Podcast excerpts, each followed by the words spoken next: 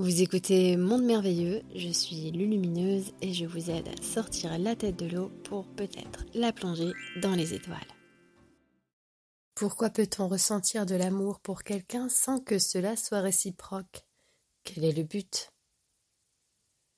Ici on parle de l'amour humain, car l'amour humain dans la conscience humaine est encore défini comme un sentiment, une multitude d'émotions, de ressentis.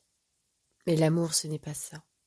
L'amour, ça, c'est uniquement dans la perception de l'humain qui oh, j'aime cette personne et en fait, je cherche à ce que cette personne m'aime.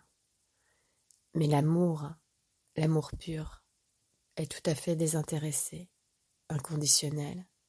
Il ne nous attache pas, il nous libère, il nous montre, il nous nourrit, il nous fait grandir, il nous donne de la lumière, il nous élève profondément.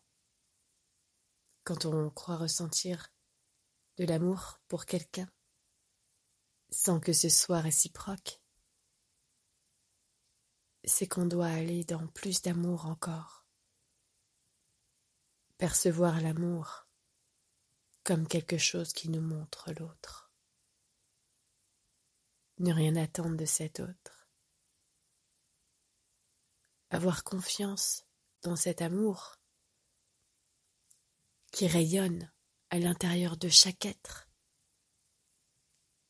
Mais tous les êtres ne sont pas perméables à leur propre lumière. Parfois il leur faut encore un peu plus de temps. Et si on aime quelqu'un, alors on ne doit pas chercher à être aimé en retour. Sinon, on s'expose à beaucoup de souffrances, à des déceptions.